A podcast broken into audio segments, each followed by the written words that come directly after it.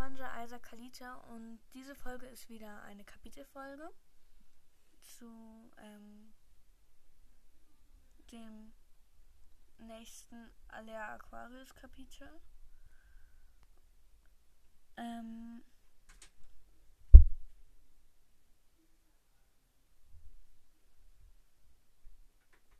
dieses ist, ähm, ich bin gerade durcheinander gebracht worden. Ähm,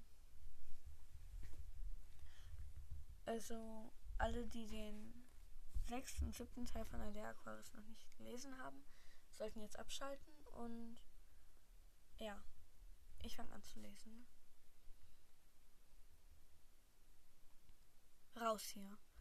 Thea sah, wie ihre Tür immer wieder leicht vibrierte. Offensichtlich musste Cyrus sich gegen sie werfen, da ihr ihr folgen sollte.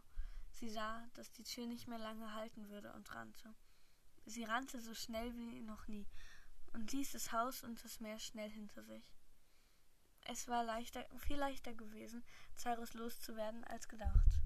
Sie rannte und rannte, bis sie irgendwann in eine Stadt kam, um die Ecke bog und mit einem Jungen, der ungefähr in ihrem Alter war, zusammenstieß. Er hatte kurze blaue Haare und trug einen Hut. Sie waren ungefähr gleich groß und schauten sich verwirrt an. Der Junge öffnete den Mund und sagte Alles gut? Es war kein Deutsch, die Lippenbewegungen waren ganz anders, und trotzdem verstand er ihn. Es fühlte sich an, als würde sie die Sprache kennen, und ihr fiel ein, dass ihre Väter ganz oft in der Sprache miteinander sprachen. Sie antwortete ihm versuchsweise in Gebärdensprache, doch er schaute sie nur verwirrt an. Dann nahm sie sich den Mut zusammen und sagte, hoffentlich in Lautsprache, ja und bei dir? Bei mir auch. Da Thea sich nicht sicher war, wie gut man sie verstehen konnte, kram sie, kramte sie aus ihrer Hosentasche einen Zettel und einen Stift hervor und schrieb Was ist das für eine Sprache? Er antwortete ihr darauf nur Na Deutsch, was sonst? Offensichtlich hatte er nicht, nicht vom Sprachwechsel mitbekommen. Thea sah hektisch über ihre Schulter, in der Angst, Cyrus würde hinter ihr stehen. In der Hektik vergaß sie, dass der Junge keine Gebärdensprache verstand, und ihre Hände sagten Hör zu, es war nett, dich kennenzulernen, aber ich bin in Eile und habe keine Zeit zu reden.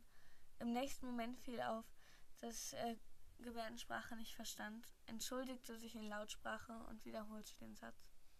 Was ist denn los? Du wirkst so, als wärst du auf der Flucht.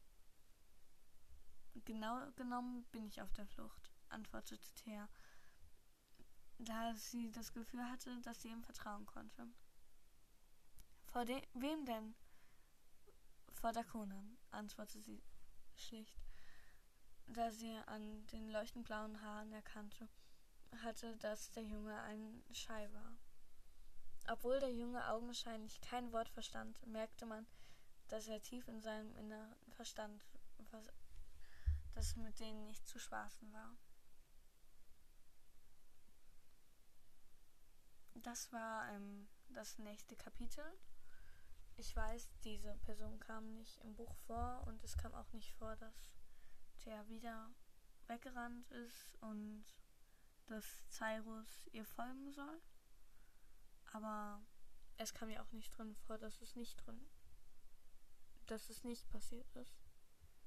Und irgendwie, ja ihr Leben, wenn man das einfach so schreiben würde, wäre schon sehr langweilig. Ich meine, ja, ich schätze sie so ein, dass sie nicht einfach tatenlos zusieht, wie sie gefangen wird. Deshalb denke ich, dass das okay ist, dass ich das gemacht habe. Und ja, wer dieser Junge ist, das werdet ihr dann im nächsten Kapitel erfahren. Und damit war es auch mit dieser war es das auch mit dieser Folge. Möge euch stets guter Wellenschlag begleiten.